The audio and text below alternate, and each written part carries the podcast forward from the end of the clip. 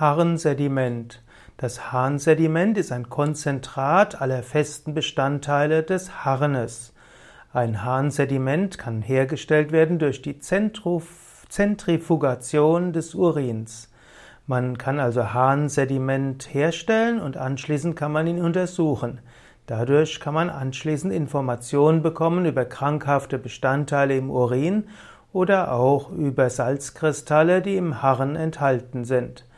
Es gibt die sogenannte Harren-Sedimentuntersuchung und dort untersucht man den Urin mittels Mikroskop auf feste, ungelöste Bestandteile im Harren. Man kann insbesondere den Harn untersuchen auf Zellen.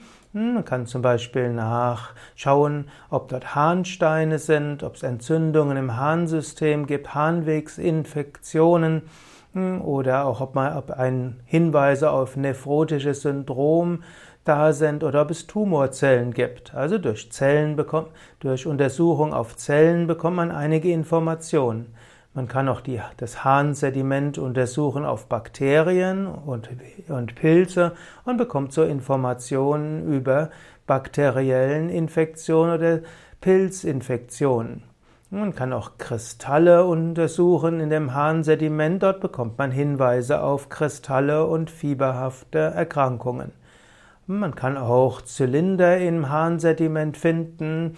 Da gibt es granulierte Entzündungen, äh, granulierte Zylinder, hyaline Zylinder und so weiter.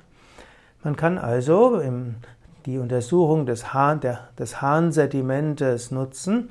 Man wird erst den Patienten in einem sterilen Urinbecher urinieren lassen, den sogenannten Mittelstrahlurin, und dann wird man 30 Minuten nach der Probengewinnung 10 Milliliter Urin daraus entnehmen, für 5 Minuten zentrifugieren, dann gibt es einen Bodensatz, der wird auf einem Objektträger aufgebracht und anschließend kann man über ein Mikroskop die Zellen auszählen.